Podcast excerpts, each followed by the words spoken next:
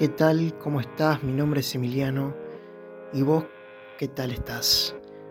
Bueno, dentro de, un, dentro de unos días, cincuenta y pico de días, va a dar inicio la Copa Mundial de Fútbol de 2022.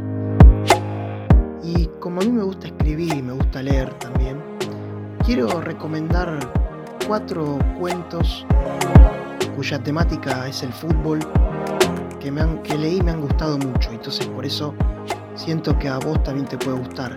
Y más en estos momentos donde, donde reina la fiebre mundialista, en la Argentina y en muchas partes del mundo, seguramente. Así que bueno, espero que te guste y ojalá que las leas.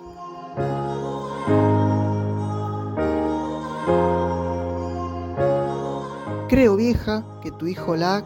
Lo digo así para evitar la censura. Es un cuento escrito por Jorge Valdano. Sí, sí, escucharon bien, Jorge Valdano, quien fuera jugador de fútbol de la selección argentina y campeón del mundo en el Mundial de México 86 junto a Diego Armando Maradona, también es escritor, por lo que parece. Creo que escribió algunos cuentos. Este es uno de ellos, creo que es el más conocido, o el más joyita, digamos, que cuenta la historia de, de Juan Antonio Felpa, quien es un obrero que trabaja en una fábrica de Las Parejas.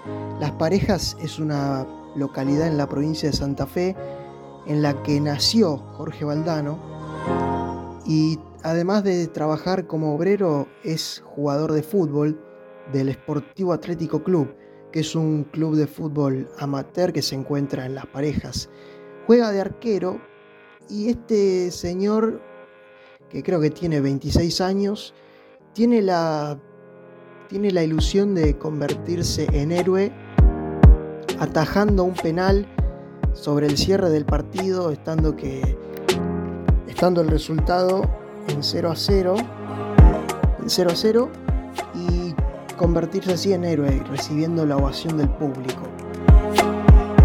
Está casado con Mercedes y tiene un hijo y tiene a su padre que está internado en un hospital, por lo menos en el momento en que la historia es contada, que se opone bastante a que su hijo en un principio se oponía bastante a que su hijo sea futbolista, pero después como que cede, creo que el cuento decía eso.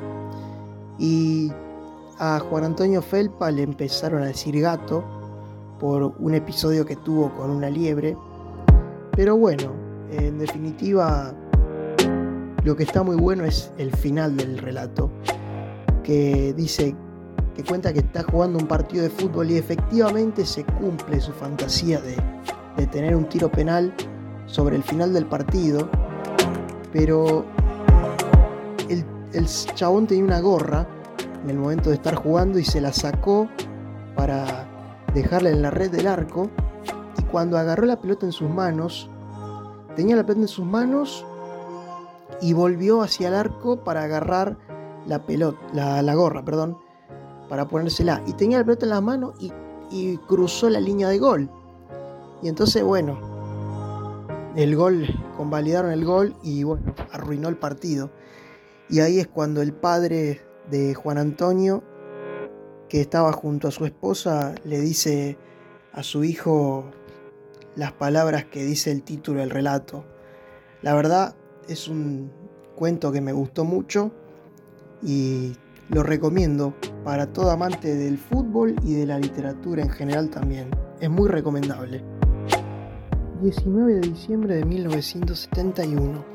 Es un cuento escrito por el famoso Roberto Fontana Rosa, reconocido escritor y humorista a nivel mundial.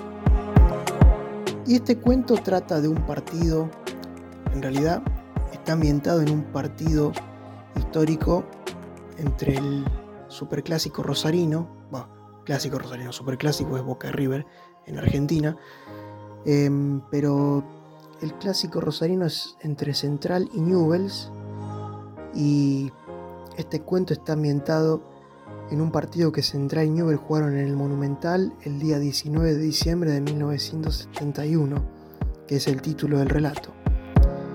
Este cuento cuenta la historia del viejo Casale, que era un, un hombre que era hincha de Central, que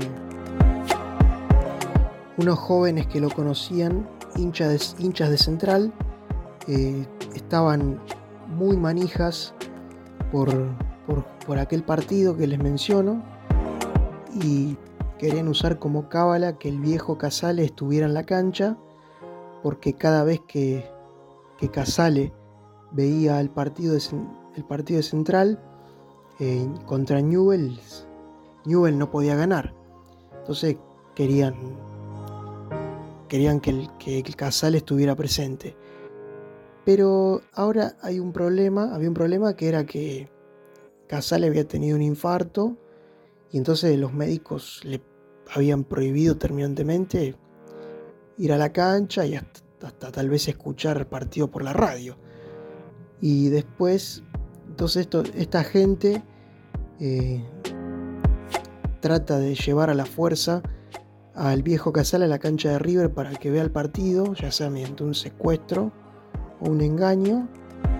Y finalmente termina sucediendo lo que sucedió también en la realidad, que fue que Central le ganó el, clásico a Newell 1 a 0 con el gol de palomita de Aldo Pedro Poi. Y, y el viejo Casale termina, en el cuento, termina muriéndose de la emoción. Y así fue como terminó pasando lo que lo que era evidente que iba a pasar, que el viejo palmara.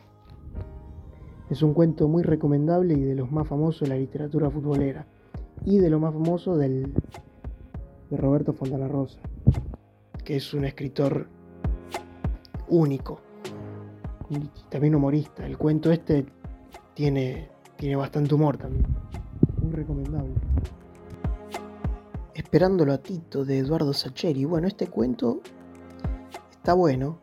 Es un cuento donde un grupo de amigos que juega al fútbol eh, es plantado, o en principio pareciera que es plantado por, por un amigo que es parte de su equipo, que siempre les, les trae muy buena suerte, siempre es muy, muy buen jugador, siempre los permite salir de una situación complicada en, un partido, de la adversidad, digamos.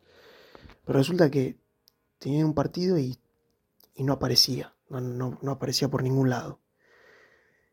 Y bueno, no, no, no voy a spoiler de qué se trata, pero léanlo ustedes para, para entender. Y de este cuento tengo que decir, por lo menos desde el sitio que yo lo leí antes de hacer este análisis, es que no tenía los guiones de diálogo, no tenía diálogos prácticamente. Pero bueno, no sé, a lo mejor en otro lugar está con diálogo. Yo lo leí en un blog de internet. A lo mejor no está así en los libros. En algún momento lo leí en algún libro también, pero no me acuerdo si, si tenía los diálogos o no. Tiene varios personajes el cuento, pero el protagonista es Tito. Es un buen cuento. Se lo recomiendo. El campeonato de Miguel Delibes. Este es un cuento de un autor español llamado Miguel Delibes es un cuento que está ambientado en el Mundial de Brasil 1950. Los personajes son Juan y una muchacha una muchacha rubia puntarrajeada que tiene una gata. Juan está escuchando un partido entre Uruguay y España por la radio, que fue un partido que se jugó en el Mundial de 1950, y está analizando la cantidad de, de españoles que están pendientes del partido pero la chica que lo acompaña, que no tiene nombre, tiene una gata que está embarazada y, solo está pendiente de, del momento del parto de esa gata. Y de, eso se trata este cuento. Es un cuento interesante sobre el fútbol, así que lo recomiendo también. Espero de corazón que este episodio haya sido de tu agrado. Esto fue Emiliano Talks. Te espero la próxima. Muchas gracias por escuchar.